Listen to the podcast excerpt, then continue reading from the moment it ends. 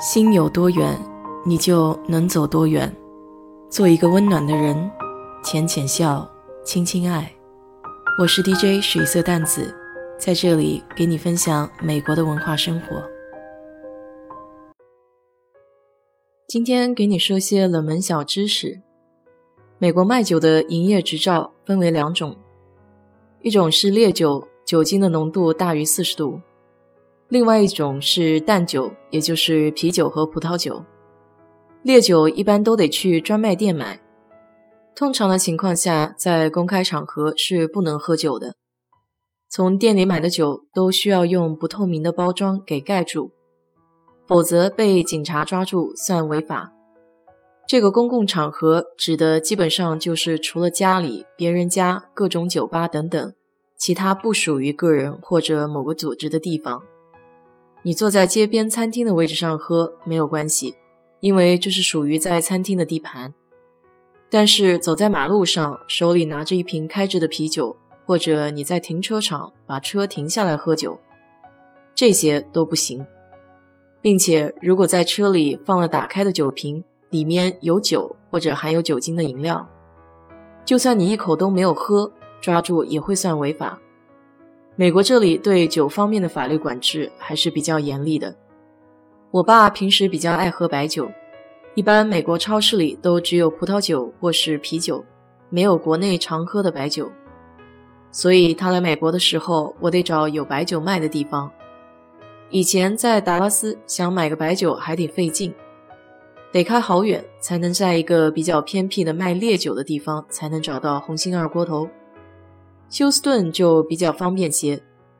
中国城有个香港人开的华埠酒庄，每次买菜顺便会去逛一圈，但是他们周日是关门的。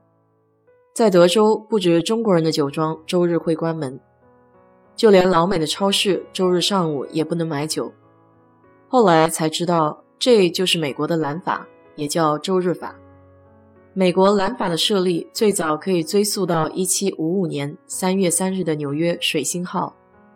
Samuel Peters 牧师在1781年出版的《康涅狄格通史》中，用它描述了17世纪清教徒殖民地首先颁布的各种法律。该项法律禁止了在周日进行娱乐和商业活动，有时是禁止销售某类型的商品。有时则会是禁止所有零售和商业活动。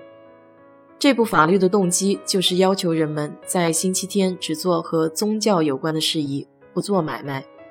在19世纪，当新教道德改革者组织美国安息日改革的时候，呼吁制定和执行更加严格的周日法。当时许多美国人因为在星期天工作、开店、喝酒或是旅行而被捕。一般的说法认为，蓝法命名源于最初法律规定印在蓝色的纸上，但其实这种说法是没有根据的。蓝色一词在17世纪曾被用作贬低那些墨守严苛道德准则一类人的别称。1840年以后，一些天主教徒、犹太人和非宗教人士开始挑战这条法律，随后被禁止的买卖活动逐渐减少。